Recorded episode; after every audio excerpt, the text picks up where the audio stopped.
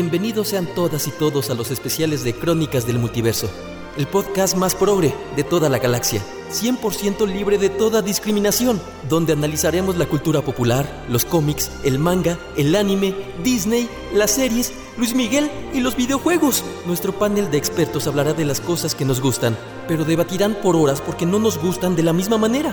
De día somos personas normales, pero una vez que este podcast empieza, nos convertimos en los nerds más poderosos del multiverso. Esto es Crónicas del Multiverso.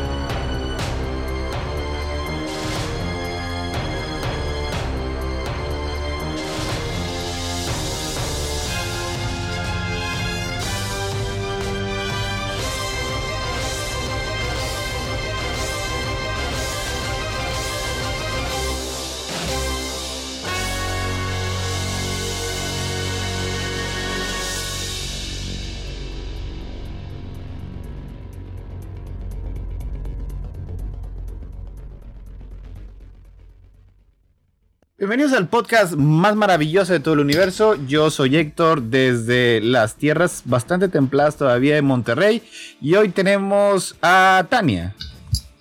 Ah, listo, perdón, quita el micrófono. Eh, Tania desde un lugar donde sí se alcanza a ver Júpiter y... ¿Cuál es el otro planeta? ¿Saturno? Saturno. Sí, se, sí se alcanza a ver, pero tienes que, tienes que acercarte un poco en carro a un lugar con menos luces. Tenemos también a Hagen. ¿Qué tal? Buenas noches, Hagen de Merak Beta, el potro indómito, indómito, del noreste de México. Tenemos también a Tavo. Aquí Tavo desde perdido, perdido en el espacio. Y también tenemos al señor Falange. Julio López, el argonauta, que eh, si Dios nos da licencia alcanzaremos a platicar por qué empecé como un dinosaurio y terminé como un cocodrilo. Excelente. Ok, este, este es nuestro, de hecho esta es nuestra última edición especial normal del año. Ok, ya se está haciendo uh, un poco este, curiosa la nomenclatura. Pero sí, o sea, Pero porque sí la todavía tenemos. edición de videojuegos del año hasta El- o sea, nos vemos hasta 2021. Esta sí, ya es la última edición de, de- de videojuegos. Así que hoy vamos a, a hablar de el ocaso de la era de los 16 bits y cómo se fue construyendo poco a poco la siguiente generación a base de esfuerzo, trabajo y múltiples tradiciones, como novela de Televisa. Mucho robo, mucho robo industrial. Pues más que, más que robo industrial fueron traiciones. Este. Mentiras, mentiras, mentiras y traiciones. Fue una Así, este- de amarguras. Fue una novela Fue un-. Creo que. Fue un dulce desafío. Bueno, no ¿ya ¿entramos ya de lleno? O, Bueno, nada más antes de, de llegar a esa parte, estábamos este, mencionando a, eh, cubrir un poco las otras consolas que, que en teoría se vendieron, que yo creo que aquí muchos ni siquiera las logramos alcanzar a ver en, en vivo o en alguna tienda, pero hubo más además del, del Genesis Sí, y sea, del, en la época del Super de Nintendo. En la, época, en la época de 8 bits, por lo menos pudiste decir que en su momento el, el Master System te- tuvo, tuvo terreno, el MSX tuvo terreno, eh, o sea, en algunos mercados, no en todos, pero en algunos mercados. Eh, podías decir que el TurboGrafx, en lo poco que vivió, lo vivió quitándole una, una, una- un pedacito a Nintendo. Pero lo que fue los 16 bits era Sega y Nintendo. O sea, no hubo más. O sea, eh, como dijimos, el Neo Geo era demasiado prohibitivo, pero por lo menos sea, funcionaba. El, el Neo estaba, estaba también este, ahí presente, pero sí, el, el precio era, era muy, muy caro. Sí, pero al menos, Y de- y- pero al menos cumplía lo que prometía. O sea, y de hecho, las, las siguientes, las otras consolas también tenían el precio muy elevado, o sea, porque es cuando ya se estaban empezando a vender, no tanto como juguetes, como consolas, sino como centros de entretenimiento. O sea, se Pero suponía que el precio siempre estaba alrededor de los 200 dólares de ese año. de... ¿De cuáles? El MSRP de todas esas consolas, cuando salían, siempre estaba en los 200 dólares. Ah, del, del Genesis y del Super Nintendo. Sí, y de, y de los, bueno, de ahí para atrás. Sí, sí, Este, pero ya las, ya las otras que sal- ya las otras que salieron, Eran este, 300 y 400 dólares. de hecho el 3 el 3DO, ese mal costaba 700 dólares. Ah, esa era la que, Ay, ese era el que yo estaba pensando cuando dije que costaba 700 dólares el, el Neo Geo, entonces. El- el Neo que Había una. Lo que pasa es que el Neo Geo estaba más caro que las demás consolas, sí, o sea, pero el Neo Geo, digo, el, el, el 3DO, ese, es- ese sí ya, ya estaba bastante exagerado, o sea, el 3DO, de hecho, ese era una, era una plataforma, o sea, porque no nada más había un 3DO de una sola compañía, creo que era, era Panasonic y, y alguien más, ¿no? Ahorita no, Eh, ahorita no. Panasonic, Goldstar y Sanyo. Y. Sanyo, sí, O sea, este... básicamente, la, o sea, como dijo Héctor, como la idea era hacerlo un centro de entretenimiento, básicamente tomaron la idea de la, de la VHS, es decir, licenciar la tecnología para que cada persona, este, digo, cada empresa sacara su versión. y que fuera un increíble éxito. Pero es que, o sea, estás está, sea, hablando de 700 dólares, justificar eso con dólares de 1994 sí estaba bastante difícil. Y además de que sí tenían gráficos más avanzados, pero no había un realmente un enorme salto en la calidad de ellos. O sea, básicamente era, seguían siguiendo juegos de 16 bits, solo que se veían más bonitos y obviamente tenían música y podían estar más largos. En 3D que son demasiado primitivos y se ven horribles. Porque eh, eh, de una vez lo aclaro, yo nunca vi uno, jamás jugué uno, solo lo conocía por revistas. Pero gracias al tiempo y el espacio, o sea, 20, 25 años después, estamos viendo gente que las compra, las reseña, este, y son juegos horribles. O sea, la mayoría son injugables porque básicamente la sacaron y nadie se preocupó de que los juegos fueran buenos.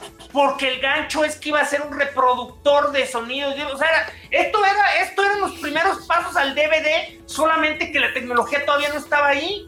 Bueno, de hecho, no, creo que te refieres al CDI en particular. De ahí, lo, lo más importante que quiero decir es que esa cosa fue desarrollada este, por Philips y Sony. Ahí lo dejo. Es la parte más importante que fue Philips y Sony. Ahí estamos este del, del, del CDI, sí, o sea, ese también era otra, otra consola que tenía juegos injugables, pero eso en particular también es porque muchos de ellos se suponía que eran educativos. Eh, bueno, de hecho, es que la cosa en particular con el CDI era eso, sí, ahí me, ya me estaba confundiendo, no era el trío del CDI. Eh, el CDI siempre se planeó como una, un, un centro de entretenimiento y los videojuegos fueron así como que el, pues como el plus, era un plus extra, que fue la razón por la que Nintendo les dio sus licencias porque no los veía como una competencia. Y sin embargo, al final fue al revés. O sea, lo que, le- lo, que lo mantuvo vivo fueron los juegos en lugar de su propósito original de ser un Y equipo por- de alta Y por, fidelidad. decir, oye, y por lo mantuvo vivo, decimos los dos gloriosos años que existió. Exacto. De hecho, también recuerdo otra pseudo consola que existía, no me acuerdo eh, ahorita cuál era el nombre, pero que también te vendían módulos y esos módulos eh, eran entre ellos el Sega CD y el TurboGraf eh, 16 CD. El dúo, se llamaba el, el dúo. El dúo, sea, el TurboGraph tenía, era, era modular. Bueno, no es que, no es que era Sí. modular, Era fue le fueron era- como, co- como, el, como el Sega CD y había una consola, además, que te los vendía así aparte y la puedes poner en una, en una sola. O sea, estaba también exageradamente cara y cada módulo te costaba igual que, que comprar un Genesis y un Sega CD. Sí. Pero la idea estaba curiosa, no me acuerdo ahorita el nombre de... lo que pasa es que lo que venía siendo el turbo, el PC Engine o el TurboGrafx se iba, este, a- se le iban agregando cosas porque era como un, este, como una computadora, pues. O sea, si, si le ponías una, un nuevo lector de tarjetas ya podía leer nuevos juegos. Si le ponías el, el CD ya podía leer CDs. Pero creo que eh, de allí tuvo una versión que ya venía siendo algo así como 32 bits, que fue como su, su- sucesor y, y cayó en desuso creo que al año. Sí, Pero creo que no salió de Japón. no, mira, de los entre ya cuando aplicamos todos los módulos se llamó PC Engine Duo, Turbo Duo, PC Engine Duo R, este, son los que son los que tengo al menos conocidos. Y tenían el, eh, usaban, el- usaban el Super CD-ROM.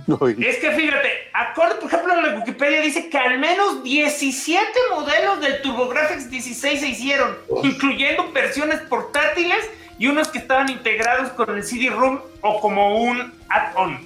Mira, ya, ya, ya encontré el que decía, se Pero, llamaba, eh, El nuevo era Espérate. el Engine Super Graphics, pero ese es del 89. se llamaba Laser Active, era de Pioneer, era un dispositivo que, te- que podía tocar Laserdisc, eh, discos compactos, juegos de consola y discos de karaoke. ¡Santo Dios! Es como, sí, es, está bien chistoso porque es básicamente como un reproductor de CD de los viejos, de los que... O sea, pero es, y- es- es- está, o sea, sí, estaba este, pues, bastante bueno. y Estaba carísimo, costaba 970 dólares. Y, y además cada uno se te le tenían que agregar lo que son los, este, los módulos. O sea, y de hecho, por ejemplo, el, eh, el del, para el Sega CD costaba otros 600 dólares. Es que ya estoy viendo, o sea, el, o sea, los módulos los proveía cada compañía. O sea, tú podías jugar los del TurboGrafx, tú podías jugar los del Sega Genesis, pero básicamente necesitabas comprar el módulo y eso sí, eran compatibles con los controles. La verdad era una idea interesante,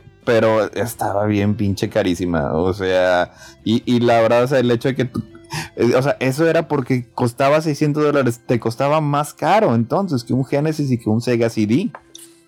No, Me pues este. que lo que pues- me imagino pues- que pues lo así como- era que era superior eh, en cuanto, o sea, que cuando ponías Sherlock Holmes, eh, sí podías ver la Mm, pantalla de No, tu televisión. no, no, porque básicamente era lo mismo, o sea, tenía los mismos chips, o sea, era el mismo procesador. No, pues entonces ni idea.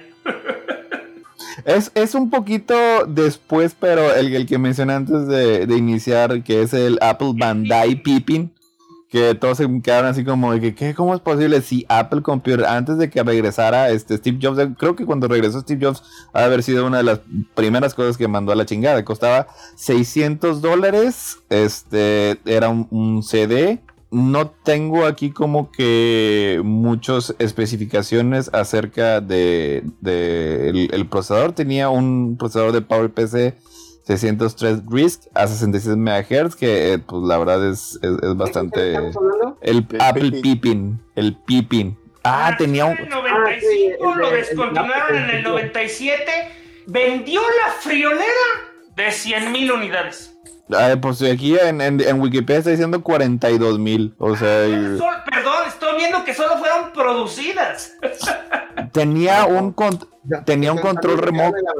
tenía un control remoto este inalámbrico y pues sí obviamente y, y o sea por el tipo de procesador era una computadora o sea derivada de lo que era una, una, una Macintosh en ese, en ese entonces Sí, pues usaban los PowerPCs, como acabas de decir. Oigan, Ay, hablando de procesadores, algo que para la, la raza que, que nos escucha y que les gusta la electrónica, ustedes enseñan sistemas, el, el PC Engine, el, el TurboGrafx, utilizaba un procesador 65C02, es el que a huevo vemos en la escuela, ¿sí? Y, eh, por ejemplo, algo interesantísimo es que el, el, el Mega Drive o el Genesis utilizaba un procesador 68000 de Motorola, que también lo vemos en la escuela, y, y utilizaba un procesador de audio Zilog Z80, que también lo vemos en la escuela. Pero lo interesantísimo que es que el, el Genesis Pero también ustedes- pero ustedes los ven-. ¿El qué? dos procesadores y sin embargo, pues veíamos una, una capacidad diferente, abismal entre uno y otro. Hagen, nada más sáquenme una duda. ¿Ustedes Sí. lo ven en la escuela como un doctor tiene que abrir un cuerpo o lo ven como o lo ven como los este, paleontólogos revisan los huesos? Mira, yo me gradué hace 22 años, así que cuando lo vi yo fue como Era nuevo. un- era, era, era algo nuevo no era algo nuevo, pero era lo que se usaba E- Era lo que Eh, estaba en boga. Ajá. es lo que estaba en boga, lo que se utilizaba de manera profesional y todo eso. Actualmente, la verdad, este, no sé cómo les dan ensamblador a, los, a las nuevas generaciones. No sé Yo si no les dan, por ejemplo, o- 8086, el 68000, el, el, el- ¿cómo se llama? El, el, el, el ses- el 65C02. No sé cómo se los dan. ¿Se emplea en la industria todavía? Sí, sí se emplea. Este, pero no sé si los planes educativos actuales van a ese nivel todavía o ya se quedan en capas de mucho más arriba de programación. Ah, o sea, tú, tú lo deseas porque tú estudiaste. Yo creí que lo deseas de que todavía era actual, por eso tenía la duda. Sí, sí usan. O sea, esos procesadores sí se usan No, todavía. pero en la escuela, pues. Me refería a en la, escuela. y en la escuela te digo, pues sí, No sabes. ahorita no sé cómo. Ok, era nada más la duda. No, no, no te, no, no, no te lo tomes de ofensa. Ya, ya estaba pensando que la escuela iba a ser como Esther en la mejor de la tecnología de los ochentas. Eh, este. Este, quiero nada más mencionar así rápido, eh, la tragedia del CDI ocurrió por lo siguiente. Eh, se- este, Nintendo tenía un trato muy bonito con una pequeña empresa japonesa llamada Sony para producir un add-on, un, un- un extra para su Super Nintendo que se iba a llamar el Super Nintendo CD. Este, se anunció, yo, yo tuve Club Nintendos que decía que en un año salían, estaba todo con bombo O sea, preparado. de hecho hubo. O, o sea. Fue en 1991, para ser exactos. O sea, en, hubo- estaban las revistas, no nada más este, en, en Club Nintendo, Club Nintendo pues era básicamente un, el- la rama publicitaria de Nintendo, pero en AGM, en todas esas, esas- esas revistas, venía las imágenes de la consola, del add-on, venían, venían las especificaciones. Ahora sabemos que sí existió. Sí, este, y ya estaban, este, ya estaban, este, todo listo, tenían una hermosa relación de, de negocios Nintendo of Japan y, y- y Sony, o sea, hasta que de repente todo fue en, todo fue en un CES, en un Consumer Electronic Show, donde, este, todo, se fue al garete, ya estaba bien emocionado Sony, dice, hombre, ahora sí ya no, ya no tardamos en anunciar nuestra consola, tenemos así como que ya nuestros controlitos y todo bien bello y bien hermoso. Y de repente, por la espalda llega Nintendo y le encaja un Philips en, justo en el pecho. Anunciaron que iban a sacar su que iban a te- que tenían un nuevo trato con Philips y que el Ah, Super. Nintendo continuaría sin CD y todos se quedaron. Espérate, espérate, espérate, espérate. Déjame te cuento la historia como otros medios la dicen. Fíjate, precisamente en ese CES de 1991 en junio, este se, eh, Sony reveló que ya tenía que iba que tenía ya una consola desarrollada en trabajo conjunto con Nintendo. Sí, estamos hablando que su su, su comuni- comunión con Nintendo estaba de- desde el Super Nintendo porque ellos le desarrollaban el chip de sonido. Este, ok, el cual iba a ser obviamente pues un CD drive eh, y, este bla bla bla bla, de Kutsuragi era precisamente el, el ingeniero que venía de la división de hardware y, que por su plan era llevarlo todo esto a, a una nueva era, ¿no? A Nintendo precisamente. Pero ese exactamente mismo día, unas horas después de esa presentación, Sony anunció, después de- de- de la- del anuncio de Sony, Nintendo declaró que estaba rompiendo el, el trato con Sony y lo para hacerlo con Philips. Y todo, es que públicamente. Más allá, no tengo más datos precisos de cómo estuvo la, la- la relación. Es, es que fue algo, es, que lo que, lo que tuve que fue, fue bastante público, o sea, porque todo ocurrió en medio de una presentación, de un, de un show de electrónica. O sea, como las distintas versiones se dan entrever, Sony este, estaba muy involucrado en la creación de esa consola, o sea, en el, en el diseño, en la arquitectura, en todo.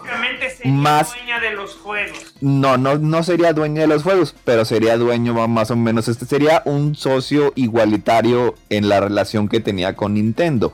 Y Nintendo siempre ha sido muy propietario al respecto. O sea, y llegó un momento en el que dijo, y sabes que ya no me está gustando este cómo, cómo está esta relación, no eres tú, soy yo. O sea, pero aquí el, pro- aquí el problema es que no hubo este un acuerdo privado entre ellos y todo se, se- o sea, se, se- se lavó en público.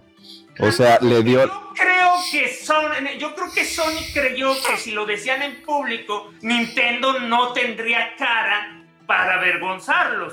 No, por- No. se iba a sentir, se iba, más bien Nintendo se iba a sentir presionado a no, a no mandarlos al demonio y pues Es que yo, yo no creo que haya sido, o sea, ni siquiera parte de una, una estrategia de, de estratagema de negocios por parte de Sony. O sea, eh, desde el punto de vista de Sony, esa relación iba viento en popa. O sea, estaba con madre, no tenía ni idea ya que este que tu señora realmente ya estaba enamorada de otra persona. Hasta que de repente O sea, En- fue en- en- en simplemente retrospectiva- una o sea, la relación de Nintendo y Sony era una, una canción de Arjona. O sea, en retrospectiva, a lo mejor es seguro haber habido señales. O sea, cuando está. Oh, Ay, mira, Dios. mira, no, no te, ¿qué te parecen estos procesadores para nuestra nueva consola? Se verían hermosos. Y, y Nintendo. Pues hay que ver más, ¿no? Digo, no estoy muy seguro al respecto. Fíjate que a mí lo que más me llama la atención es que haya sido su propio, este, ¿cómo se dice? Compatriota. Eso es lo que a mí me llama la atención. Lo hubiera entendido si fueras desde Estados Unidos, desde China, pero Bueno, fue su propio De compatriota. hecho, yo te voy a, yo te, de hecho, yo te voy a explicar ahí, esa es bien, es, es tanto simple como muy interesante. Eh, ya ves cómo aquí la gente se pelea que chilangos y norteños, que Sí. los de la costa y los de la montaña, pues lo mismo pasa en Japón. Ah, Jap- Nintendo no es una compañía de Tokio, es una compañía de Kioto. Y la, gen- la gente de Kioto, la verdad, sí es bastante diferente a la de Tokio. Aparte que tienen la cuestión de nosotros éramos capital y, y ustedes básicamente son los Pueblo- venidos, pueblo venidos los arribistas que aparecieron y nos quitaron la capital. Jesse, por ejemplo, aunque sean del mismo país, o sea, a fin de cuentas, cada una de las compañías tiene su propia cultura. Y yo creo que el hecho de que fueran compatriotas es porque siquiera hubo ese trato para empezar. O sea, si, si hubiera sido una compañía norteamericana, jamás este hubiera existido. Y Ahora- entonces fue, fue, fue lo que decidió mejor este eh, en Nintendo hacer la, el, el acuerdo con Philips, porque ahí con Philips estaba cediendo casi nada y tenía a uno que otro beneficio. Para el caso de Sony, pues fue un, un golpe brutal, pero podemos decir que ya después con el paso de los años le fue bien, ¿no? Lo que pasa es que que de, quisiéramos que no lo que pasa es que de hecho, a ver, Jaime, A ver, A ver, de hecho, lo, lo que aquí hay que, yo, yo quiero que hacer una pequeña aclaración porque siempre hay como que un mito urbano. O sea, lo primero es lo, lo básico. Como se mencionó hace un momento, como Sony tenía básicamente el control de propiedad de casi todos los componentes, pues ya lo único que tuvo que hacer fue armarlo. La gente dice, ah, qué, qué tonto Nintendo por básicamente permitir que su compañía eh, eh, le, le- creara a la competencia, pero pues nunca fue así, o sea, siempre fue un proyecto de Sony auspiciado por Nintendo, pero iba a ser un proyecto de Sony controlado por Sony. Eh, por eso, básicamente, crear el PlayStation no fue problema porque ya lo tenían todo, ya nada más en lugar de pegarlo a un Super Nintendo, nada más tenían que ver cómo hacerlo en una envoltura. Esa es la primera cosa. La segunda, que nos va a llevar ya, rap- ya cuando lleguemos a lo que fue la guerra como tal con los 32 bits, el que Nintendo decidiera en ese momento no usar los CDs y mantenerse con los cartuchos, sí le costó, pero yo creo que hay que entender que para ese momento en particular, Nintendo no tenía la capacidad de producir CDs. Y como Me- Nintendo no tenía la capacidad de producir CDs,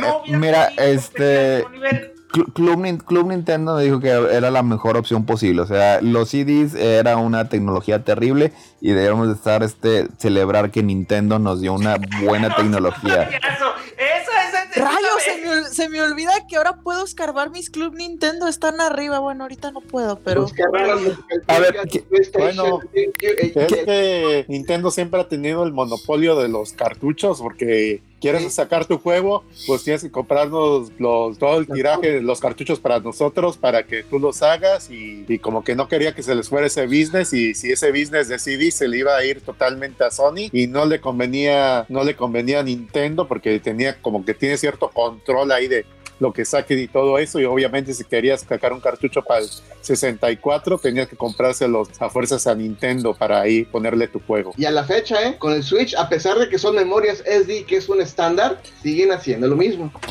Y la gente Bueno, eso- justo. eh, los eh, eso- Switch valen 10 dólares más, lo llaman incluso el impuesto Switch. Eh, es- creo, es- que tiene, creo que tiene una ventaja el Switch que sea en cartuchos ahorita la, el- la tecnología en cartuchos ya no es tan cara y segundo este, la mayoría de los juegos, si compras un juego de PlayStation o de Xbox físico, realmente el CD nomás es un, es un link para bajar el juego de los servidores de, de las consolas y de Sony y de Xbox y prácticamente nomás es el autentificador para que puedas jugar los juegos porque todo el juego totalmente está grabado en la consola y ya no lee nada de los CDs. Y en cambio en el Switch lo lee directo del cartucho. Bueno, esa, esa parte todavía nos quedan alguna que otra emisión. La cuestión de que cuando recién salió el PlayStation, ¿recuerdan que todo el mundo lo pirateó? Es que La sí se gente puede. cree que la gente- Esa- esa- esa fue la razón de su triunfo, pero eh, eh, es- es Bueno, que- es- fue el- también fue la razón de que tronara el Dreamcast. Esa sí, la razón de es- que tronara el Dreamcast, concuerdo contigo. Es que se, se- se podían piratear el con los dientes. El Dreamcast tronó porque no tenía juegos. O sea, el Bueno, sí, Dreamcast- pero. la, oye, única razón por la que la gente aquí en México tuvo un Dreamcast es que ya podías. No se, no, no, no se peleen por el Dreamcast porque todavía no es la hora. Hace rato, este, Javi quería decir algo y, y no lo habló Falange. Ah, este- basta. Eh, sí, hay, hay- hay que tener aquí siempre en la memoria RAM eh, eh, lo que uno hay que decir, pero está bien, o sea, apenas vas iniciando, pero sí vas agarrando bien la onda. Este, Bueno, entonces, pero, o sea, ya que interrumpí a Hagen y le borré el disco, pues continuamos con los discos. La cosa aquí fue que, este, se, eh, lo como estábamos mencionando, se hicieron estas consolas, el, C- el CD era el futuro, nos faltó mencionar el Atari Jaguar. Ese nomás lo conocí en revistas. el, Ata- el Atari Jaguar era una consola este Era una de... monstruosidad. Eh, yo no sé si Hagen sepa algo al respecto cómo funcionaba, porque hacía una matemática bien extraña por decir que tenía 64 bits. Es que es, es la, es la misma matemática que utilizaban otras consolas, o sea, porque este, algunas de ellas, por ejemplo, decían, no, pues si tenemos dos procesadores de 16 bits, eso significa que tenemos 32 bits. Y así no es como funcionan las cosas. El, el Atari Jaguar era uno de esos, o sea, decía que técnicamente era una consola de 64 bits, pero nunca jamás lo fue. O sea, y Pero de hecho, en, procesadores de 16 bits o en, en- en- en capacidad tecnológica, este, yo creo que estaba un poquito por encima de. Ok, mira, lo que pasa es Super que Nintendo. el, el- el Atari Jaguar, en hablando de arquitectura, también tenía un Motorola 68000 y el Motorola 68000 tiene la capacidad de que tú lo puedes alambrar o conectar al mundo exterior a modo de, de 16 bits o modo de 32 bits. Sus registros, o sea, su memoria interna sí te soporta 32 bits, tal cual. Este, entonces depende más de cómo lo alambras hacia afuera y cómo usas de estructura interna. Este, y al menos en- a, a nivel procesador únicamente, así es como funciona. Ya la parte de cómo lo hicieron internamente jalar y cómo lo alambraron hacia afuera, pues ahí sí no sé. Ya probable sé, yo estoy- Super Nintendo pegado a otro Super Nintendo. Yo estoy seguro que tenía dos de esos, o sea, y, y al, al tener dos es cuando es, es como se acaba la idea de que era 64 bits. Malo, no, y ese en particular tiene una cosa bien chistosa. Las otras que mencionamos al menos tenía controles bonitos porque estaban pensados para jugar. Este era, creo que peor que el de que el de que el de CDI. Creo que es una monstruosidad con 32 botones, pero son botones como de computadora. Lo que pasa- Celular. Lo que pasa es, es que tenía un, tenía un keypad este con ¿cuántos tenía? Con 12 botones, ¿no? 12 botones este además de los Sí, no te botones. A- además de los de los tres normales, este. Ah, mira, sí, estoy viendo. Es que el procesador era un Motorola 68000, pero tenía dos procesadores RISC. Ahí era, con esos dos coprocesadores, cómo se le, este, le decían que era este, era de 64 bits. Y luego después ese también tuvo un, un CD. Sí. De hecho, yo pensé que iba a salir originalmente con CD. No, originalmente sí era, era este de, de consola. El CD ese que tenía el, las- el rasgado del logo, ¿verdad? Entonces, Sí. porque te estoy viendo la foto y no trae el rasgado enfrente. Ay, qué cosas. Y pues sí, básicamente en ese momento en particular, de hecho, ese fue el fin de Atari como productora de consolas. Fíjate, nada más, te estoy leyendo nada más este wi- Wikipedia, este, lo curioso, o sea, que el, el, procesador Motorola 68000, ese se suponía que era nada más para leer eh, las, las entradas de los controles. Para crear las gráficas, eso utilizaba los, este, los, eh, los otros coprocesadores en una especie así como que una, una GPU bien ru- rudimentaria antes de que siquiera existiera el término. Sí, Pe- es- parecido Pe- así, precisamente les llamaban Tommy Jerry, es lo que estoy leyendo. Este, Pe- y sí, básicamente el 78000 nada más funcionaba como en la arquitectura moderna de hoy, lo que le llamamos el North Bridge, que es el, proces el subprocesamiento de maestro y los demás son esclavos. Pero este, como era el que conocían los programadores, no le hicieron caso y como quiera lo utilizaban para este, para, co- para, para los juegos. Estaba este. Era un monstruo. no, mm, imagino que debe haber sido un poco difícil para programar. Sí, de hecho, pues, eh, mientras más procesadores tienes, es más difícil, porque ya no, ya no tienes que encargarte de uno solo que haga ciertas funciones, sino tienes que hacer un, que uno haga una cosa, controle otros, otro que es, digamos, el de sonido, que era el de huevo, porque siempre estaba por separado. Y luego en este que ya estuvo metiendo adicionales, pues se complica más. Cuando lo, lo más complicado que existía en ese momento era nada más, por ejemplo, los, eh, el SFX y el Vir- Virtua Chip, que era el de Genesis, eh, y ya, ya tienen con eso, eh, digamos, saturado de trabajo. Ahora métele dos procesadores más y eso fue precisamente un problema también que tuvo el 64. El Nintendo 64 tenía una arquitectura de muchos procesadores. Y también otros años después el, el PlayStation 3, ese con el, con el procesador No, Cell. no, el 2 era muy complicado de programar. El, el, el 3, el 3 era, el 3 era, era bien difícil. O sea, y ya en, en ese caso, pues lo que acaban haciendo los desarrolladores es simplemente no utilizarlos todos. Este, estoy viendo los. Tuvo 50 juegos el Atari. Pues tú, más de los que yo me hubiera imaginado que hubiera Son logrado poder 49 más de los que yo creí que tendría. Es lo, lo mismo digo. No, pues este tenía el, el, el Alien contra el Depredador. Ese se suponía que, que estaba bueno. Juego de peleas tipo Mortal Kombat. Sí, aquí La- ahorita. suena prometedora, pero sospecho que la ejecución no fue tan padre como Ah. me lo puedo imaginar. Creo que era este Katsumi Ninja. Era el que dice este. Tenía su versión de, Wu- de Doom. Tenía este su Wolfenstein 3D. Ah, el Tempest 2000. Ese es una, fue una recreación de un juego clásico de consolas. Que la verdad se veía muy padre. Digo, en, teoría, porque, porque nunca la vi. Eh, y, pues la verdad, más de estos. Ah, tuvo, un, tuvo Doble Dragón 5 una, una secuela de Bobsy, que Bobsy siempre tried very, very hard. Pero más allá de eso, no tuvo este. No tuvo realmente franquicias. Lo que sí tenía era un, un- un presidente que estaba bien desch- deschavetado. Se aventó una, una.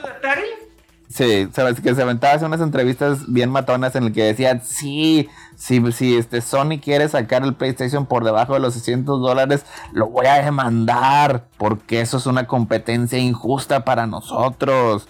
Y en unos años más, en unos años más el Atari Jaguar va a ser la consola más vendida de todos los tiempos. No sé, no sé qué se aventaba el señor. Y literalmente fue la última consola de Atari, ¿no? Oye, Sí. también hubo una VR, o al menos anunciada.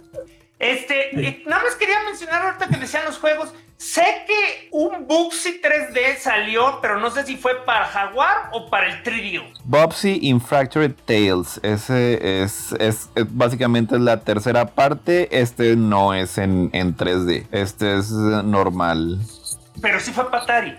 El que yo dije sí, el, el, el tuyo que dices de tercera vez, no sé que no, pero es ahorita. que sí recordaba un Bugsy. O sea, y, Es y que hay nada más uno- piénselo de esta manera. Si te sale, si tu, si tu mejor juego de plataformas va a ser un Bugsy, ya, ya, ya, ya, ya estás mal. Sí salió uno de 3D para el Nintendo 64, un poquito antes del Mario 64, que estaba todo horrible. Es terrible. No, pero ese este fue después del 64. Mario 64 es el primero que Mario salió. 64 fue el primer juego de 64. sí. Pero sí es, es eh, generalmente reconocido como uno bien terrible. O sea, porque. Porque eh, acaba de salir el Mario 64 y todavía no sabían bien cómo copiarlo. Eh, Ah. Héctor, estamos en pleno 2020 y todavía no saben cómo copiar la cámara. A ver, no- nos, pasa- nos pasamos del 3DO sin este decir mencionar ninguno de los juegos. Necesitamos este. Ah, mira, tuvo 263 juegos. No, pues sí son demasiados. Pues es que tengo entendido que el 3DO tenía mucho por del PlayStation, ¿no? Mm, lo que pasa es que salió antes y yo creo que ya para cuando salió el PlayStation ya no, ya realmente no había mucho. Entonces tenía ports de juegos de PC, porque esa debe ser la única explicación. Ten- tenía este, muchas versiones este, mejoradas de juegos de, de, de Super Nintendo o de Genesis. De hecho, hay unas versiones, y, y se me hace que fueron las mejores, un de, de Samurai Shodown. Y hay un Super Street Fighter eh, 2 Turbo, que creo que fue la un- el único port que salió para consolas de, ese, para esa versión en particular.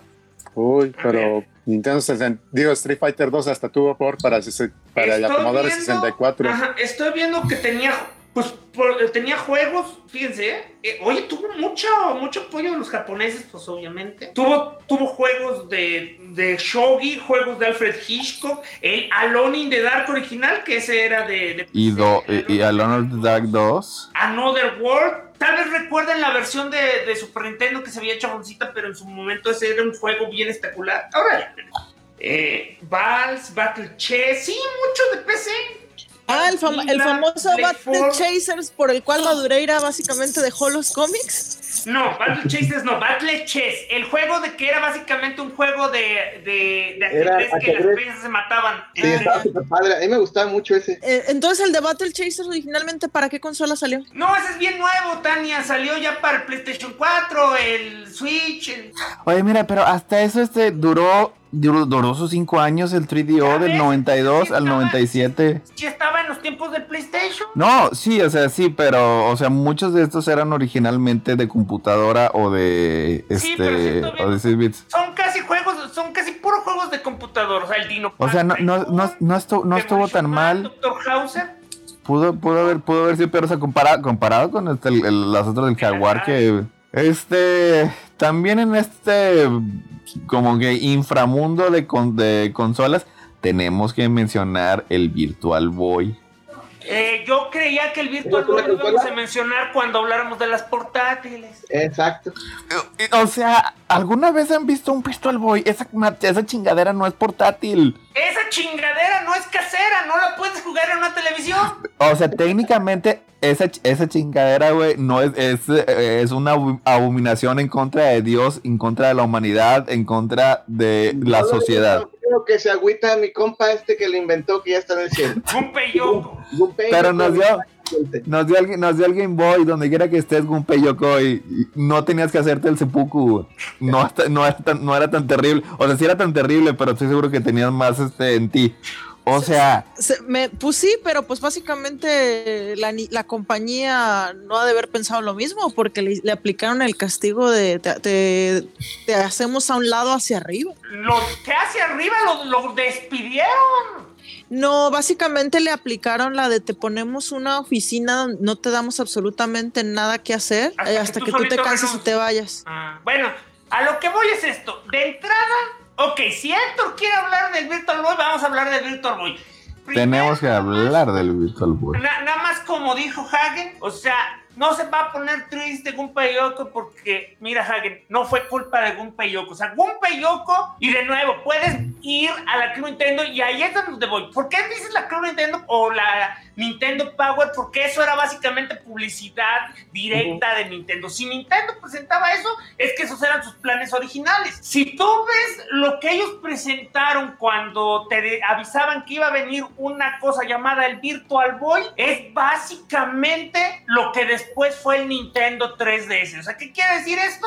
que la idea de Gunpei Yoko estaba bien adelantada y no pudieron hacerla con la tecnología que estaban y Nintendo dijo, pues chingue su madre, prometimos una consola en 3D y ahora vas a sacar 3D aunque no se pueda. Pero fíjate, o sea, y todas estas consolas, si quieres jugar un juego, puedes bajar un emulador, este, pero no hay manera de recrear la experiencia de un Virtual Boy más que teniendo un Virtual Boy. De hecho, sí se puede. Este, No, o sea, no es lo, no es lo mismo, o sea, no te, te- no te puedes, este, no lo puedes, eh, así como que en, en un iPhone y luego ponerte así unos lentes. No, o sea, en tiene una- que, En una tele 3D con un emulador puedes verlo con tu No, no, no, no, es que no es lo, no es lo mismo. O sea, tiene, tienen, tienen que ver, o sea, si no lo conocen, me va a aflojar aquí ponerlo, si no está sólido, él es el que nos hubiera puesto ahí las fotitos. La Bueno, cosa es que es, es, que el señor, es- el es- señor, el señor Héctor quiere a fuerzas que sientas el ridículo de traer unos gogles de. No, es que la es, es que no es ni es que no es ni siquiera traer, o sea, esas chingaderas no las podías traer, o sea, es tenías que estar en una mesa y tenía un tripié y tú tenías que ahí, ahí meter la cabeza, o sea, ese tipo de experiencia no se puede reemplazar. Es más, ¿cuánto costará un Virtual Boy? Eh, se volvieron ultra baratos y luego volvieron a empezar a subir de precio. O sea, ahorita ya te venden un Virtual Boy como en 1500, 2000 pesos. Pero hubo una época gloriosa en la que tú podías ir. Yo me acuerdo aquí, los, los este, fábricas de Francia o Liverpool te vendían toda la consola con todos los juegos así pegados en cinta, nuevo todo, en mil pesos. Se, eh, so- solamente sacaron 22 juegos, este, 19 en Japón, 14 en Norteamérica. Ah, ok, estoy leyendo algo interesante. Ah, ¿verdad? Fíjense, déjame, ya me perdí. Mm, el Virtual Boy usaba un par de De Risks. lineales de 1 por 224. La tele, la tele son 220. Este, uno por ojo, los cuales escaneaban rápidamente el array en cada ojo usando una, ah, oscila- una oscilación de espejos. La oscilación hacía vibrar ah, back and forth. Hacia, hacia, adel- hacia adelante y hacia atrás en una velocidad muy alta. Por lo Por tanto, se escuchaba un sonido, un, un humming, un, un ruidito. U- Una, una, una vibración, este... Ajá, porque era mecánica la, la técnica que estaba usando. No sabía eso. Está raro. O sea que esas cosas iban a caducar como quiera. Si hubiera tenido éxito, hubiera caducado rápidamente por el uso, el desgaste mecánico. O sea, en tres años se descomponía tu consola. Sí, Bueno, la cosa es que, y esto por lo que yo sí peleaba, que no se le puede considerar una consola tercera, es que de, de entrada era el nombre, o sea, se vendía como el sucedor, el sucesor del Game Boy. Iba a ser la primera consola de 32 bits de Nintendo como hermano del proyecto Realidad que terminó siendo el, este, el, el 64. Eh, ¿no era Dolphin? ¿No se llamaba el proyecto Dolphin? no, el proyecto Dolphin fue el GameCube. Ese, ese es el GameCube, sí. Ah, ok.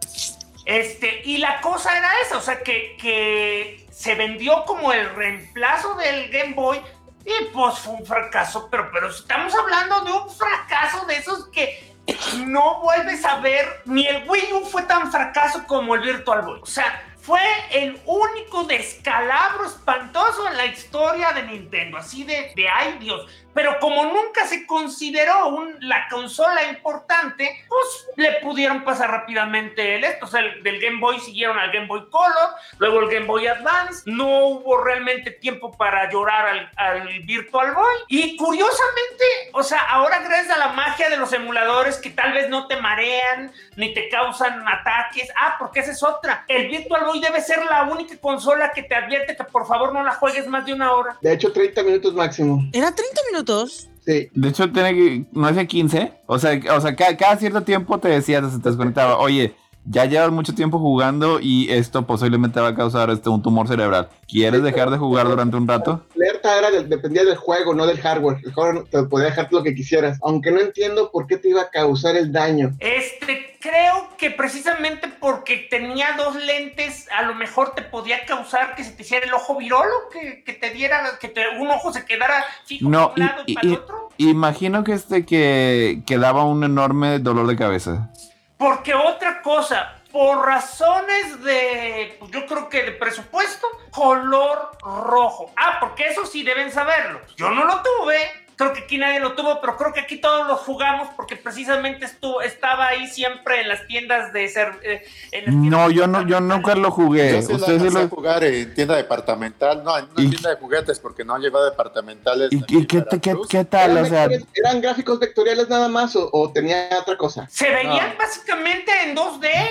O sea, eran gráficos, era- eran sprites. Ah, no eran vectoriales. Yo me acuerdo que Algunos Pero- juegos Vectorial. eran vectoriales. Mira, algunos juegos eran vectoriales. Había juegos como el Virtua, el Telero Boxer, el este, el Water World, eso, el, el 3D Pinball, esos eran vectoriales. Pero había juegos como el Mario Tennis, el Wario World, el este, el Mario Clash, que era básicamente un sprite saltando de un plano a otro. O Ah. simulando un plano. No sé cómo le hacían. Ok. Con espejitos. con espejitos.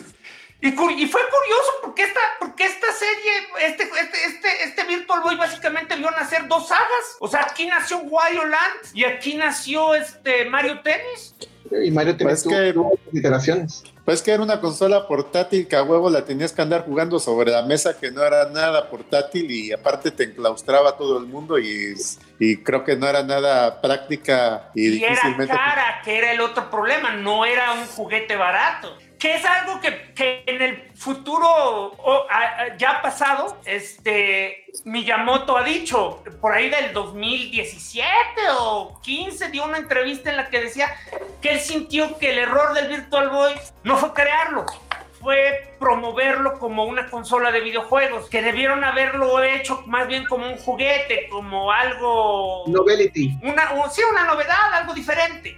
Y que así hubiera tenido más éxito. Yo digo que no, yo digo que el color rojo y y los Mira, fíjate. dolores de cabeza eran demasiado riesgosos como para que realmente la gente lo jugara. O sea, estaba leyendo que antes de sacarlo, o sea, Nintendo tuvo que comisionar un estudio que este tipo de tecnología se llamaba Reflections, era de, fue creado por una compañía que no causara ningún daño a los ojos de, de sus clientes. O sea, y, y sí, así lo estudiaron los posibles efectos y este, determinaron que encontraron que la tecnología era relativamente segura para, este, para el ojo humano con una pequeña este, advertencia que decía que los, los, los niños que cuyo sistema óptico no, no se había desarrollado completamente, que es de, de los 5 y los 7 años, podían desarrollar lo, este ojo flojo, cuando así como que el ojo así como que se les va un poquito. Sí, los dos. al principio. Sí, los dos este displays estrabismo, sí, sí los dos si los si las dos este pantallas no estaban este verticalmente alineadas. Dice, así que para evitar esto, este, se aseguraron de que eh, todo este sistema estuviera dentro de una, este, de una caja plástica con este, un armazón de metal. Así que no había básicamente posibilidad de que esto ocurriera. O sea, siempre iban a estar perfectamente oh, alineados. Oh, y de hecho también dijeron que encontraron que el Virtual Boy era bueno para la vista. O sea, porque así como que este, no sé, como que la estimulaba o de alguna manera. Pero pues... Yo, he escuchado que sí te, ayudaba para cosas como ojo flojo o tonterías. Pero o sea, a, pesar, a pesar de todo esto y como había esa posibilidad que fuera más remota, pues la ventana, o sea, lleno de warnings, eh, eh, decían que no lo pueden jugar niños menores de 7 años. Y básicamente lo que estamos diciendo es que cada 15 minutos eh, la consola te decía, oye, ¿sabes qué? Deja de jugar. Básicamente que Nintendo fue culpable de preocuparse por el público. Eh, fue que fue. Para no ser demandado. Exactamente, o sea. mira, o sea, sí. Mira, este Tavo, pero lo hemos visto una y otra vez. ¿Cuántas empresas no hacen cosas dañinas y dices, y dicen, veremos las demandas después? Y luego te enteras que las advertencias estaban ahí y dijeron de todos modos, no importa. Luego veremos, veremos las demandas cuando lleguen. O sea, yo nunca he visto una empresa que diga, ok, está el riesgo de demandar, así que mejor hagamos un producto seguro. Mm, no, lo que pasa es. A lo mejor es cosa de responsabilidad también, porque son productos para niños y, aunque las corporaciones no tienen alma, como que ya hay hasta ciertos límites. Es que lo que pasa es que por ahí, por estas fechas, por mitad de los 90, es cuando se empezaron este, a pasar leyes en varios países acerca de las responsabilidades que tenían las compañías y se convirtieron en cosas así como que bien, bien estrictas. O sea, cualquier cosa que no estuviera cubierta en sus manuales, sus advertencias, las podían demandar. Es por eso este, que te encuentras así en, los, este, en los manuales, este, no pongas el gato en el microondas. Pues, güey, o sea, creo que eso es obvio. Pero si no estaba cubierto en las advertencias, podían ser demandados. O sea, así que para evitar cualquier problema, o sea, todo esto venía este, pues lleno de advertencias. Y luego llegaron los 2000 y las camionetas que te matan y se voltean y esas no y esas ya no cubrían las, las demandas. ¿Que las camionetas qué?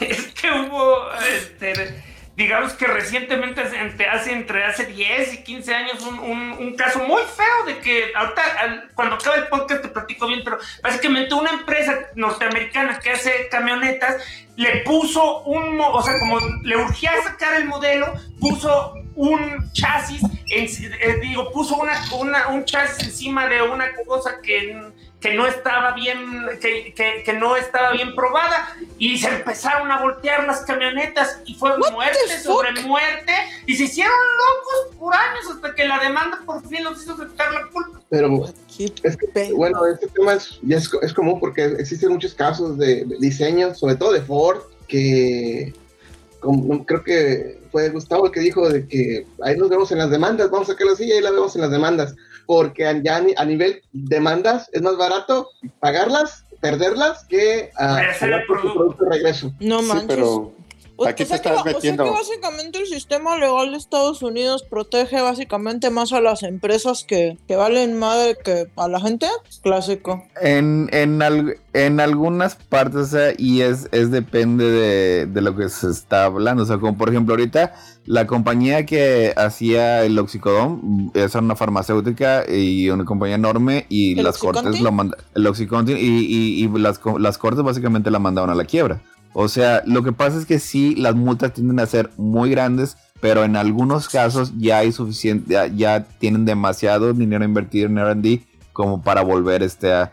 Pero no es, no es tan común, o sea, y en algunas ocasiones pues sí también el producto tiene que salir de, de, circulación, que no exploten como los Samsung. Pues total, eso fue lo que le pasó a Nintendo, hizo una...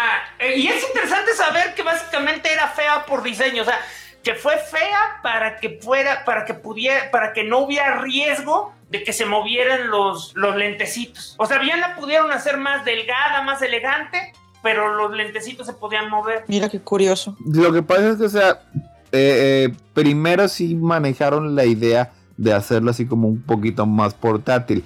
Pero para que nada más funcionara de la manera específica en la que querían que funcionaran, decidieron, decidieron hacerla de una manera que estuviera estética. O sea, porque es, o sea, estamos hablando de que fue hace 25 años cuando no teníamos, o sea, la idea que teníamos de VR es porque habíamos visto eh, este, The Lone Mower Man.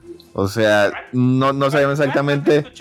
Eh, el, el, jardinero se llamaba aquí, asesino ah, inocente. The Lone, The, Lone Mower Man. Es, es, curiosamente está buena. Es que este es. Eh, Ay, Pierce Brosnan y, y, el güero, no me acuerdo cómo, se llama. Pierce, Brosnan. Era, era Pierce Brosnan, era el héroe. De hecho, estaba, estaba basada en una historia de Stephen King. Estaba, estaba iniciando, me imagino, el señor. Se robaron un nombre de Stephen King porque no tiene nada que ver con su historia. Pues no se, no se lo robaron, le, le pagaron sus derechos al señor Stephen King. Le pagaron, no sé, en esto de los 90, a lo mejor ya no le pagaban este con drogas y alcohol, pero le pagaron. Bueno, pues la cosa es que esa es la, idea que teníamos, apenas estaba creando y pues no querían, o sea, no querían demandas, no querían que los niños se, lo pusieran y se fueran a estampar con la pared porque eso ocurría en demandas o, o desprestigio a la compañía. Al final de cuentas acabó siendo este Frankenstein horrible, pero que lo recordamos porque, bueno, Falange lo recuerda porque Falange ama a Nintendo. O sea, y sí, como muchas otras cosas, cualquier fracaso de Nintendo obviamente 10, eh, 15 años después lo, evolucionaron en algo que sí les acabó funcionando. O sea, nada más, eh, de hecho no, o sea, porque hay que aclarar que por alguna razón, o sea, la verdad no sé cuál, no voy a especular, pero el 3D, el 3D hasta el día de hoy, en el año de nuestro Señor 2020, sigue siendo una curiosidad. O sea, no es la forma principal de entretenimiento, no, real, o sea, no, realmente no ha logrado trascender más allá de, de, de, de o sea, las películas lo tienen, pero no todas las películas. Ay, no te vayas tan lejos, eh, se, se, se, refiere a la realidad virtual, o sea, o lo que ahorita sería un Oculus Rift o el PlayStation VR, alguna de esas nomás. en general, o sea, porque, porque sinceramente, Hagen, nos estamos hablando que eh, Nintendo sacó su 3DS que por fin cumplió el sueño de Gunpei Yoko de una consola portátil que mostraba 3DS real, digo, 3D real, o por lo menos el efecto estereoscópico, ¿así se llama? Estereoscópico, sí. Ajá. Que es, es, exactamente lo que estaba tratando de lograr con el, con el, con el Virtual Boy. Con el, con el Virtual Boy, pero eh, y que espero lo podamos hablar en su momento, o sea, realmente nunca fue un mega éxito, o sea, la, la consola no fue su punto fuerte de venta, eventualmente logró lograr unas unas ventas arriba de modestas, o sea, sí vendió bien, no vendió lo que su, lo que su predecesor, el DS, y más importante aún, para su último ciclo de vida, literalmente le quitaron el 2DS y nadie, eh, digo, el, el 3D, la, la, la renombraron 2DS y a nadie pareció importarle. Oigan, oigan, muchachos, ¿ustedes aman demasiado sus consolas portátiles como para dedicarles demasiado tiempo o ahorita podemos rellenar con el Game Boy? No, A mí sí me- demasiado tiempo. A mí sí me gustan mucho mis consolas portátiles. O sea, ¿no podemos hablar del Game Boy en media hora? No, Pero el Game Boy es una consola portátil. Sí, por eso. Por eso Es no, lo que di- está- o sea, es lo que- a Héctor, ver, Tavo. Héctor quiere hacerlo un pie de página y que, y que ya nos movamos adelante, básicamente. O sea, y, Más bien, Héctor no quiere dejar inconcluso. O sea, Héctor tiene ahorita un, un dilema. Héctor quiere que, que hablemos más a fondo de la guerra de los 32 bits, pero ya no quiere dejarla inconclusa. No quiere que empecemos ahorita y continuemos en el próximo. Entonces dice, quiere rellenar. Y sí, el sacrificio sería el Game Boy. Te ofrezco un compromiso, hablemos de Tetris. Estoy segura que me- podemos dedicarle media hora al Tetris. Bueno, ¿El antes- Tetris exi- existe desde antes del primer Game Boy. antes este, un saludo a Juan Pablo Nevada Núñez que nos está saludando ahí en el chat. ¿Qué onda, Juan Pablo? No. Eh, ¿Quieren, qui- quieren este, No, dedicarle mira, media hora al Tetris? A ver, a eso, ¿qué te parece entonces si mejor este, nos ponemos a hablar de todas esas cosas locas que inventaron eh, para vender plástico las empresas en estos años que estuvo entre la transición de los 16 y los 32 bits? ¿O- ¿Alguno de ustedes supo del Interacto? No, ese, eh, ese era el, el- ese era el que No. estaba, el que menciona, era el octágono. Era el el que octágono. dice- Yo lo vi El octágono era el que era papelero. No, el Interactor era un chaleco. Ay, que- no. Ah, sí, cierto. Tenía unas bocinas para que sintiera lo del juego. que Y... tenía unas bocinas que juraba que ibas a poder sentir los trancazos, los motores, los... Sí, ¿Y no, ese no, alguien? anunciado en cable. Yo lo, Y, eh, yo, lo ve- yo lo veía en las revistas de videojuegos. ¿Qué dice? Tú lo- tú lo tenías. Tú eres parte del juego. Como que no. Mira, es, o sea, así como que sien- siendo así como que justos, pues que es, es, es básicamente el primer traje háptico que existió comercialmente disponible. O sea, es, es como... No, quítale la palabra áptico. es- es- no, sí, sí cuenta. No. Tienes que explicarme qué es un traje áptico. Es que leyó Ah, Ready Player un One. Es un sistema básicamente de, de ah, feedback, ¿cómo se dice en español? Este, retro... Alimentación. Alimentación. Tú haces algo y te da un- una respuesta. Tú haces un clic en el, tú haces clic derecho, pero tú sientes el clic. Eso es, esto ya es áptico, por ejemplo. Es- porque es a nivel exterior, afuera del mundo digital de la computadora. O sea, es, eh, eh, o sea, exactamente, es lo único que te da una retroalimentación de la interfase digital.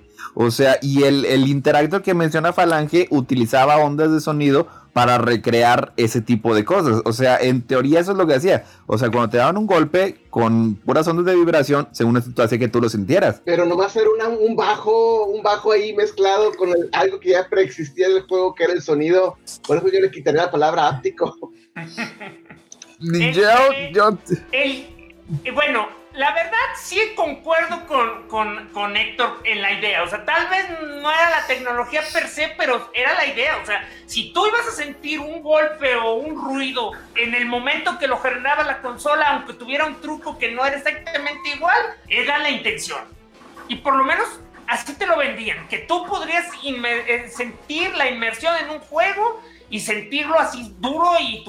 La- lo único que sí yo no yo me acuerdo es que cuando ya lo llegué a ver así este físicamente este que en un tianguis o en una tienda ahí ah, guardando polvo, básicamente dije, o sea, eso es para un niño muy muy pequeño o muy muy flaco. oye, pero haber, haber estado cool.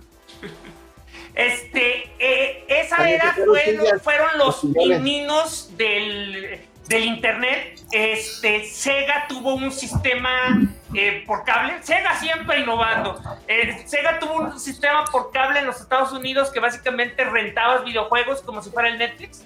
Sí, se llamaba el ex. Este- ¿El qué? Ex, ex, aquí lo tenía apuntado. Fueron básicamente este X-Band. El- tuvo de hecho algunos juegos exclusivos como el, el, este el Oye, por ejemplo- de Willy, de Willy Wars, que era básicamente un rebate, un Oye. remake en 16 bits de los tres primeros Mega Man. Te- tenía, tenía modem el, el Genesis. Sí, tenía dos versiones. El ¿Verdad que sí? era de Japón este, y el X-Band, que era la versión en Estados Unidos. Es que O sea, creo que no era, es que fíjate que creo que no era un modem, creo que No, tuvo que. Era un modem. O sea, es- o sea, tiene que verse Pero un no modem. era un modem, es que no era un modem telefónico, era la misma tecnología con la que viaja tu cable. Sí, no sé era, cómo se le llama era eso. Un modem, era un modem ADSL. Ah, ok. Y el, y, el de, y el de Japón era un modem este, telefónico. Ya. Y luego, en el caso del Super Nintendo, el Super Nintendo también tuvo su cosa esa solo para Japón, que se llamó el satélite, el Satela View. Ese te llegaba por satélite, era como un, un Sky TV, un Direct TV. Direct te- se le ponía. Ah, este vino precisamente después del fiasco de, de- de Sony. Este, en lugar de tener conectado su CD en la parte de abajo, porque si ustedes ven su Super Nintendo van a ver que tiene un addon, o sea, le quitas una tapita y se le puede enchufar algo. Una ranura. Este, esa ranura era, primero estaba pensada para eventualmente el, el CD, de- en Japón únicamente se usó para el Satellaview, y el Satellaview era básicamente eso, tú contratabas un servicio con la compañía de satélite, le tenías que poner un cassette especial y esto era bien curioso porque esto era en vivo, te tenías que colocar a ciertas horas para poder jugar, o sea, no era la hora que tú quisieras, era la hora que el programa estaba, valga la redundancia, programado. Pero permitía ciertas cosas, como por ejemplo jugar Mario Bros. o Zelda con música instrumental. Con, con voces en vivo, pero, lo te- pero tenías que jugarlo a la hora en que empezaba el programa o las voces iban a estar desfasadas. Ok, está. Tenías que bajar los juegos, pero se bajaban a RAM y luego ya tienes que, cuando apagaba la consola se perdía todo lo que habías bajado. Sí, No, no recuerdo cuál de los tres era. el Satellaview era el del RAM. Ah, ok. O sea, el cartucho que mencioné, ese era la unidad de RAM. Ah, Lo curioso es que de hecho vivió muchos años. O sea, en Japón Hasta el 2000. lo cancelaron en el 2000. bastante. O sea, y sí, o sea, sí tuvo bastante éxito. Este, como quiera, este Nintendo lo veía como una, como una, como un fracaso. Y pues después, obviamente, el Saturno, el PlayStation y el 64, pues sí, este eh, eh, lo supersidió. Pero es una idea bastante curiosa. O sea, es, es, es básicamente este es, eh, es online gaming. En, en- en una versión este un poco prototípica que digo, y, y lo más raro es que haya durado hasta el 2000 A lo mejor alguien se le olvidó apagar el switch de, de ahí de, de, de ahí donde tenían todos los datos ahí no sé Pero, de- pero Tavo, es que había que seguir pagando el, el- o sea, tu suscripción cada mes, así que literalmente había gente pagando por el servicio aún. en el servidor ahí Estoy viendo también, por ejemplo, ya que estamos en eso, ¿alguno de ustedes supo, tú Héctor, tuviste el Power Back? Ah, no, que no tenías este, eh, ¿cómo se llama? Master System, ¿verdad? ¿Para qué querrías el Power Back? no ese, ese no lo conocí Hagan de cuenta que era básicamente un Master System en forma de cartucho que se insertaba sobre el Sega Genesis y podías jugar los juegos del ah sí, sí, sí lo recuerdo. De hecho esa idea me parecía interesante o porque también es, eh, eh, es una de las primeras nociones de retrocompatibilidad. Sí me acuerdo que sí lo vendían y alguna vez este, lo llegué a ver pero pues o sea Master System no era Que, que también estamos hablando que es, es retrocompatibilidad de cierta manera porque, pues, que era? Era, era un Master System más chiquito que lo conectabas arriba de la consola. Sí, pero por, ej- pero por decir algo que ha sido siempre la idea de la retrocompatibilidad, tal vez eh, es- es redundante comprar una consola para jugar otra consola, pero si ya tienes una colección invertida y no quieres tener dos aparatos conectados en la televisión o tal vez quieres vender tu aparato más no tus juegos, pues mm, sí es un valor agregado que vale la pena invertirle un poquito más. Porque si no, ves el problema que ahorita tienen todos los coleccionistas modernos. O sea, si tú ves a un retrocolector, ves unas televisiones conectadas 20 aparatos y ya necesitas adaptadores para conectar y 20 diferentes este, conectores de luz y, y oye, y cinco, y cinco diferentes este, eh, eh, reguladores para que no se incendie la casa. Oye, Oye bueno. Del, del, el Genesis, la forma que logró esto es de que, como les dije, el Genesis tenía un procesador de 68000 como principal y tenía un coprocesador de 8 bits Z80. Pero cuando le agregaron ese addon, lo que hicieron fue, ah, bueno, vamos a hacer que el Zilog Z80, que es el procesador principal del, del ¿cómo se llama? Del, gen, del gen, mega, el Master System. Del Master System, que ahí corra el código de, de, del Master System, este, y el otro nomás se queda pensando sin hacer nada, y de esa manera nomás, nomás ruteamos de re, los datos y todo eso hasta su procesador, y con eso logramos la compatibilidad. Fue como lo hicieron, porque tenían básicamente un procesador nuevo que se utilizaba para pues, todo lo bueno. Los juegos actuales. Ajá. Y el, y, el, y el anterior. Para retrocompatibilidad. Ahora, hablando de, o sea, para no quitarle ya espacio cuando llegue el momento de hablar de las consolas portátiles. El Super Game Boy, yo, que, yo quería voy a hablar, yo es el que te tenía, la, tenía en el RAM, el Super, Super Game, Boy. Boy. El Super Game Boy tenía esta belleza mágica que era básicamente un cartucho que tenía en ese cartucho todo el hardware del Game Boy, o sea, no había o sea, ahí. Lo, lo, lo, lo ponías lo ponías en el Super Nintendo, costaba igual que un juego de Super Nintendo, 60 dólares. Y luego ahí nada más le ponías este los cartuchitos de Nintendo. Y luego le, le ponías por poner colores, o sea, dos, tres colores distintos uh, al nada más el verde y, y gris que tenía el, el, Game Boy normal, güey.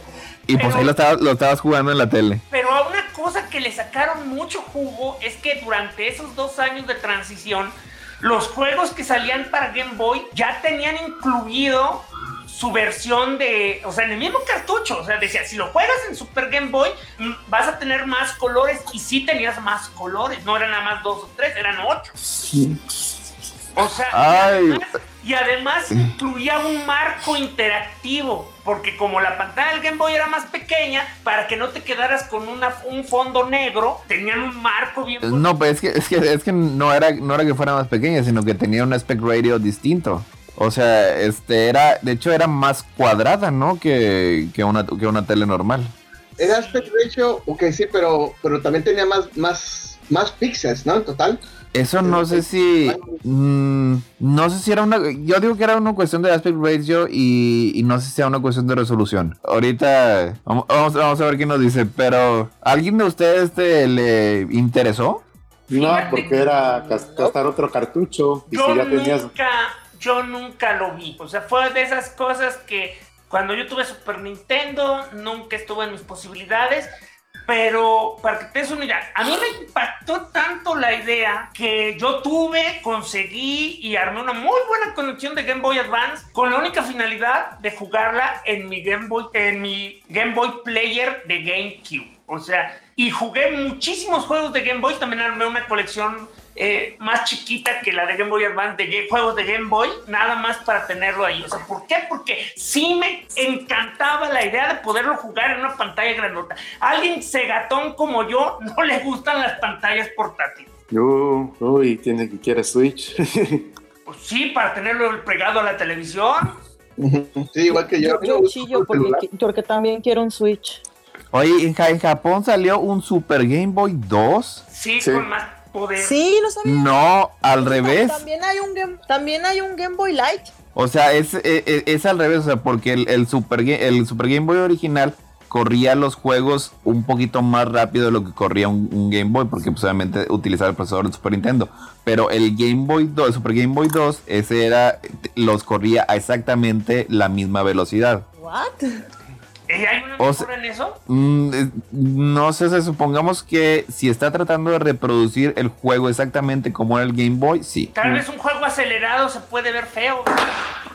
Lo, lo, el problema es más que nada los tiempos y las animaciones. Debería haber ahí un método de, de, control del tiempo, precisamente porque el juego que quieras, de lo que quieras, está basado en, en los ciclos, de, ciclos del reloj. Y si los ciclos del, del, procesador están más rápidos, pues obviamente el juego va a correr hecha la mecha. El sonido también. Entonces tiene que sí, haber. O sea, no, no, es tan simpático, digamos, más que para el que hace speedruns. Lo, lo que sí ando viendo es que con ese podías jugar multijugador. Oye, por cierto, ya que estoy viendo que hicimos trampa y que básicamente todas las que iban a ser de 32 bits las metiste aquí para no, para no hablar de ellas cuando llegue el play.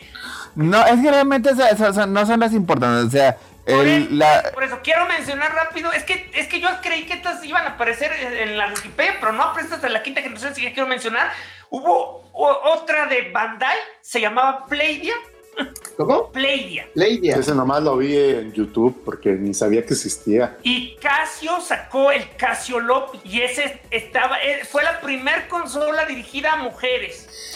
Hoy nos está preguntando este Juan Pablo que qué pensamos de las eh, revisiones que hicieron a los controles clásicos del NES, Super NES y Genesis Mini. Oye, pues nada más hablando de eso, de eh, particular de los controles. Oye, el control Super Nintendo, la verdad, es- estaba con madre. Sigue siendo el estándar de oro, o sea, de hecho ha pasado el tiempo y cada vez que tú ves un control retro sigue siendo el Super Nintendo. Y es que, es que en general, o sea, en lo que es la, la posición de los botones, los botones extra, le pueden poner más, le pueden poner menos, pero en general, así como, como pieza de ingeniería, la verdad es eh, básicamente, o sea, perfecta. Exactamente. O sea, la idea de que tengas era- era- era súper común que yo, le- yo lo mismo lo hice, modificar controles de Super Nintendo para conectarlos a la computadora. O sea, porque, ¿qué, qué- o sea, ¿qué, qué, qué, qué- qué- qué más, qué más necesitas? O sea, el, el control del Genesis era una cosa horrible, haz de cuenta un oso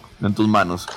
Con, lo- con los tre- tres botones que tenían un, clic bastante, pes- bastante feo. El control del Super del Nintendo normal estaba bueno, estaba aceptable, pero la manera en la que este cambió con el, con el Super Nintendo, pues es, eh, fue magistral. El Jit, el sí se nos puso un poco loco. Ah, Ah, pensé, que, pensé que había Es- sido yo. Es, es de esas veces, es, es de esas veces Todo, que nos no saca a todos. asusté creyendo que ya me había cortado. Es de esas veces que nos, que nos saca a todos. No. Eh, los estaba- controles. Estabas Oye. en los controles. Oye. Que el- era una garra el de Genesis. Era, era una más- cosa bien pesada y fea. Es que siempre falla el asunto cuando mi mamá abre la puerta. Oye, este, No, y, creo que, no creo que haya correlación en eso. y, si alguien... No, no, lo que no pienso es que haya, que haya, causalidad. Tal vez existe correlación, pero eso no implica una causalidad.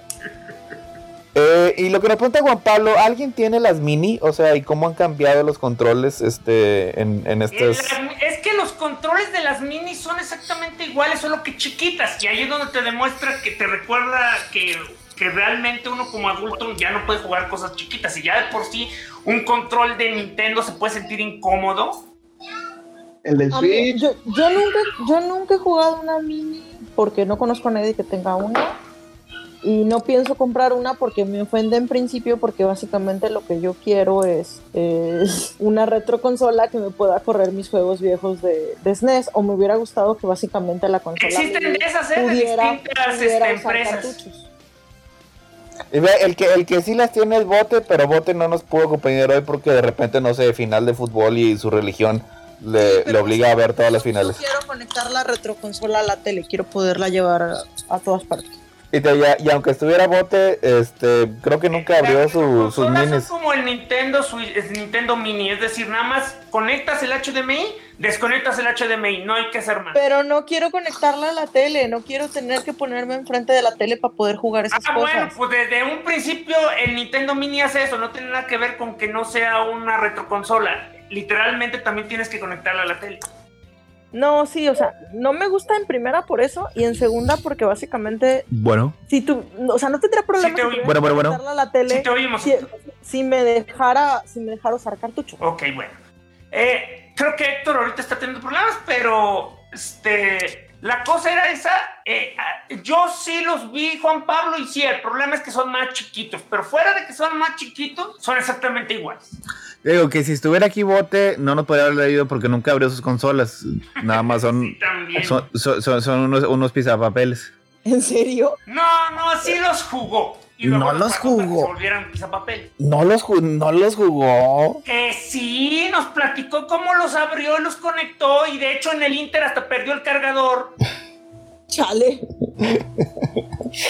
Ay, pues este. Y siendo justos, eso que hizo Bote lo, lo pone como siempre en el 99% de la población, porque eso fue lo que dieron todos, y el 1% los mantuvo ahí guardados para poderlos revender en...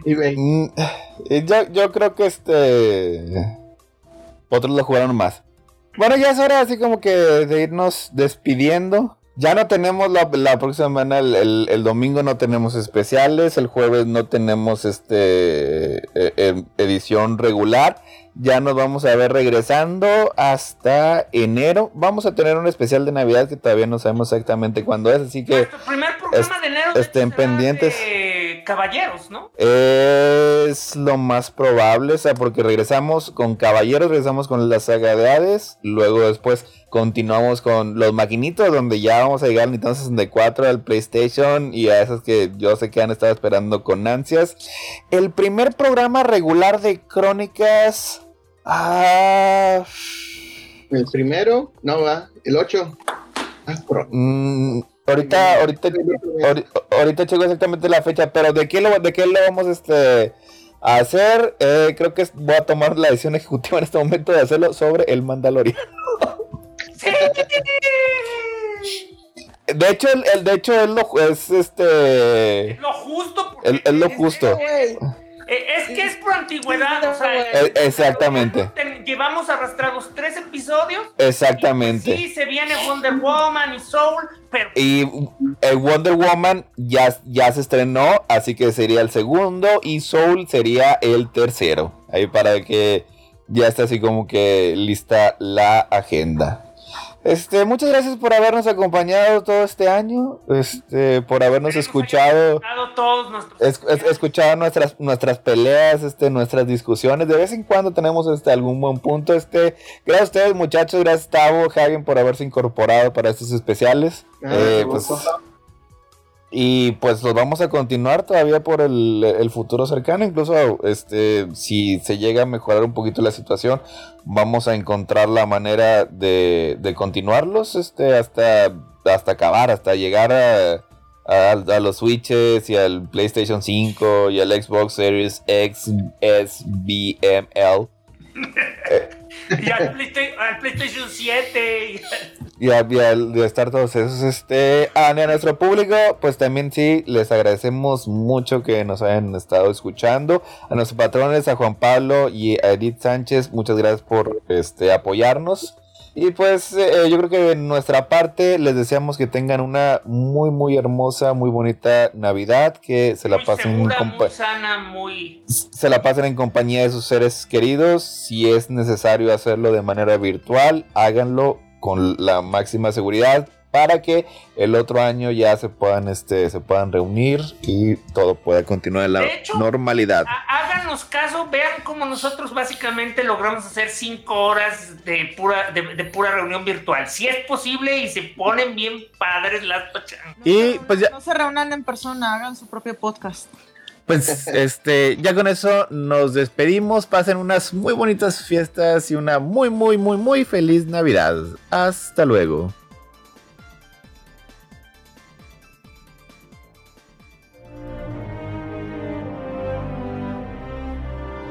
Esto fue otro episodio de Crónicas del Multiverso, el mejor podcast que ha habido en la historia de la humanidad. Les agradecemos su atención y les pedimos que se suscriban a nuestro canal de YouTube para vernos en vivo o darle like a nuestra página de Facebook. Y los esperamos en www.crónicasdelmultiverso.com, donde encontrarán maravillas más allá de su imaginación. Los esperamos la próxima semana, croniqueros.